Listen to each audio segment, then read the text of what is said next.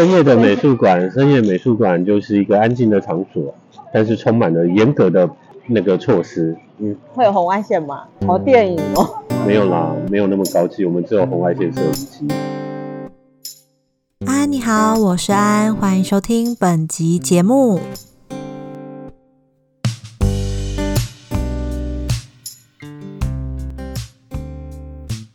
基本上，可能大家会觉得美术馆关门之后就是乌漆嘛黑，但是实际上，为了展品的 安全，我们都会在展间留一些小微灯。那个目的是让监视器可以清楚的拍到展间的情况。那温度呢？温度也会就展间去做调整。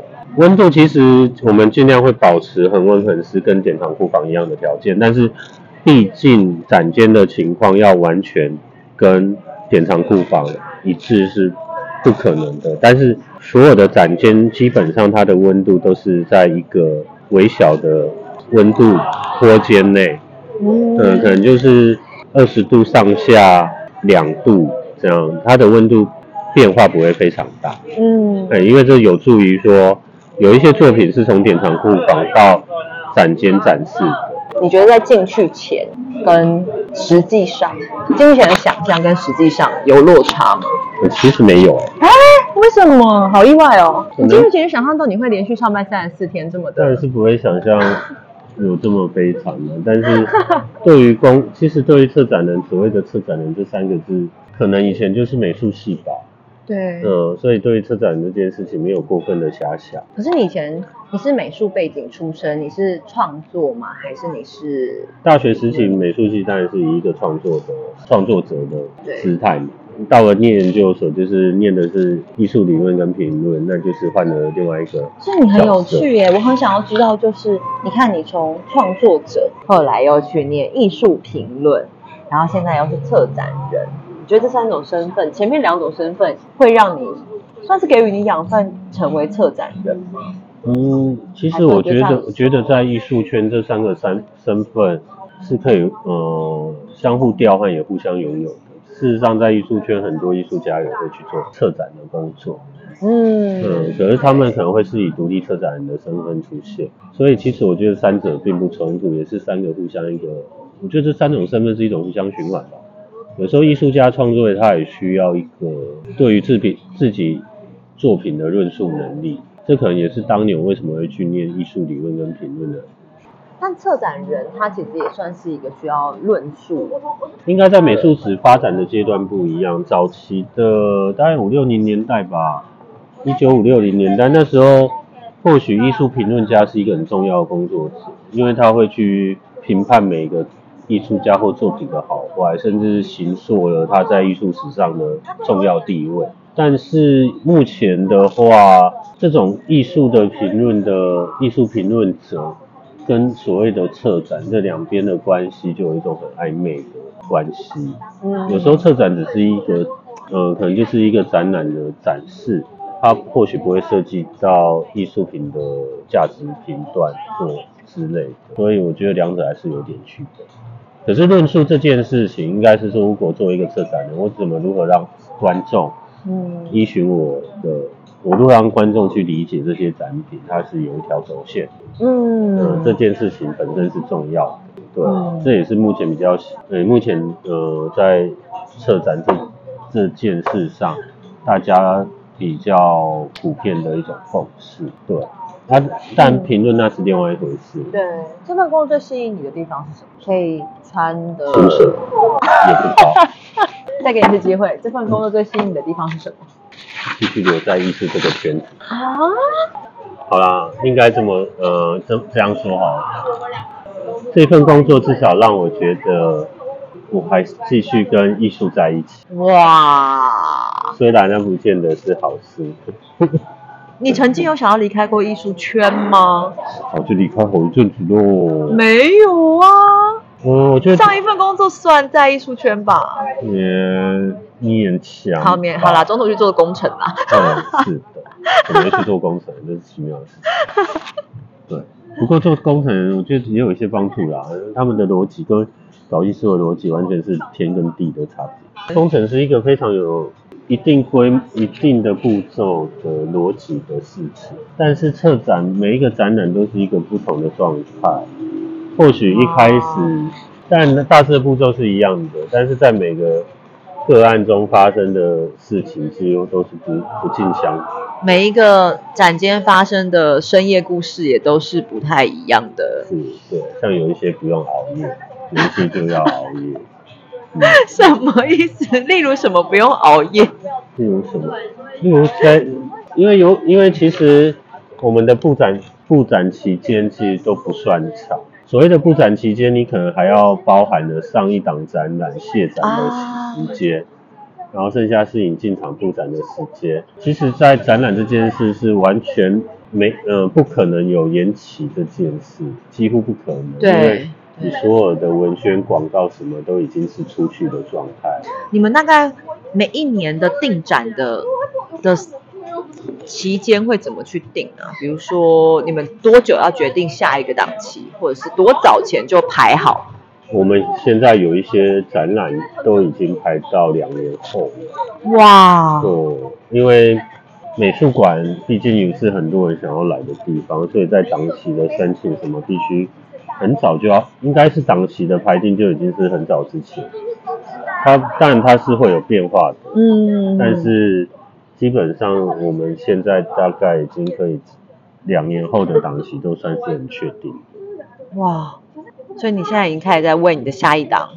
嗯，我甚至我年底有什么展览，我都大概已经开始有初步的在接洽了。哇，那我爸，你觉得要进入美术馆工作，应该要具备什么样的基础能力？如果我很想要进美术馆的话，你会给我什么样的明灯？明灯，嗯，看你想做美术馆的哪方面啊？因为美术馆有四个层面的，如果想要当一个策展人呢？你要三百六十种武艺都会。哇，因为有时候艺术，有时候策展人就仿佛艺术家的，分身吗？或是他的助理吧。啊，你常常必须帮艺术家处理掉一些问题，对，嗯，所以你可能要羞耻度要非常高。羞耻度，例如，例如为了做作品，常常会有些奇怪的要求，会买一些奇怪的东西。你接收过比较奇怪的要求是什么？我跑去钓具为店什么，身体扭成这样？我有一天很认真的在很认捏，真的，因为他作品破了嘛，对，啊，艺术家就叫我自己捏一捏。它其实没有什么，它就是一个塑胶球，我就很认真的拿着那个粘胶，哦，把剪坏的碎片完美的拼好，然后说跟隔壁的同事裴姨说，裴毅你看你看我好厉害哦，把它粘完整了。然后我们那边的同事就抱着一盆土，哎，你看你看我研发成功了。然后 等一下，他研发成功什么？就是那个艺术家用土堆出一个字，问题是要消毒啊，可能又要研究说土到底能不能这样堆，会不会塌，所以他要弄一小包土袋来研究，然后太可爱了吧！对然后你是射手实验家哎，然后我们的整个展览部就是偶尔会会有这种奇怪的状态，我说哎，可以你看我粘好了，然后别哦，你看我的土成功了，就会想有一群疯子，好可爱哦！嗯，或者说哎，这是玛丽的小小机器人呢，哇，我要自己会刷油漆啊，因为有时候没钱嘛，还要自己刷油漆。好现实的一面啊！嗯 那你们真的是叫做什么？高级打杂，哦嗯，高级打中展，对，然后身负各种就是技艺耶。感觉挺高尚的，就对，说啊，我是策你看平常就，是衬衫啊，嗯，然后实际上真实的状况是他在地上修着电脑，到底是哪里吧？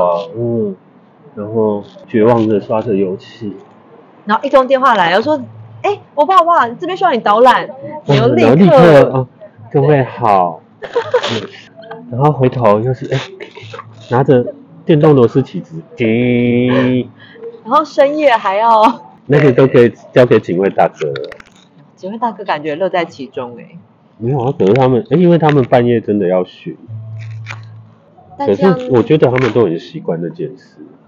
我也觉得你开始习惯这件事，我也觉得你享受。哦，对对，还有一个，这一段可以来录本个故事。深夜的美术馆终于有一个故事是可以说的了。我爸终于要跟我们贡献一个有关于深夜美术馆的故事了。关于一尊雕像的事情，其实大家都很好奇深夜的美术馆是什么样的。对对，特别像有某美术馆会邀请观众到里面去睡觉。对对，因为现在连剧场都会欢迎，就开放二十四小时嘛。但是对于我们这些美术馆从业工作者而言呢，睡展场好像是每个人都有的经验，因为有时候因为要熬夜布展的关系。对，嗯，所以深夜的美术馆对我们而言是不是一种痛苦？如除了除了没有床没有舒服的床外，还有什么痛苦的事情可以跟我们分享？因为对我们来说，就觉得深夜的美术馆很充满着神秘啊，然后加上我们之前不是有部电影嘛，那个惊奇的博物馆夜惊对，身为一间美术馆或是一间博物馆，有些奇奇怪怪的东西应该也是很正常的吧？是，例如你有碰过什么奇奇怪怪的？我跟我同事我们两个人合作了一档展览，然后呢，然后他有一天导览回来就拍了一张照片，说：“哎，所以你这样也是有改这一尊的方向，它变成这样。”我说：“没有吧？那一尊很重吧？你们要不锈钢的，至少你用你一般这样用手指戳它是转不过去。对，嗯，你要稍微用点力才这样，然后就大概它就变这样，然后我就哦，我们两个就看了一眼。如果他喜欢这个位置，就让他在这里，不是挺好的？不需要把蛮蛮开明的，你们你们是蛮尊重作品家作品本身的。嗯，对对对对对对对对，我们除了尊重艺术家，也尊重对你们也尊重作品本身。今天的结论就是尊重艺术家，也尊重作品。所以，既然如果他是作品，如果自己要转到那个方向，那就让他这样吧。所以你们最后就决定尊重他的意愿，也不动他的方向了。对，就如同生命会找到出路，作品有是也是有它的生命。所以，我们除了在尊重艺术家的同时，我们也相当的尊重作品，尤其是深夜的作品。我真的觉得今天聊下来，原本是想要了解策展人的工作内容，但原来最精彩的其实是深夜的美术馆这件事。事实上，策展人是一个看似优雅，但是实际上是。十八般武艺都要会的一个工作。我好希望就是接下来我爸真的能跟我聊一集深夜的美术馆是可以播的，因为我刚刚听了太多精彩的深夜美术馆故事。好，那我们期待下一站我爸的录音。我爸跟大家说拜拜。大家拜拜。下一次见。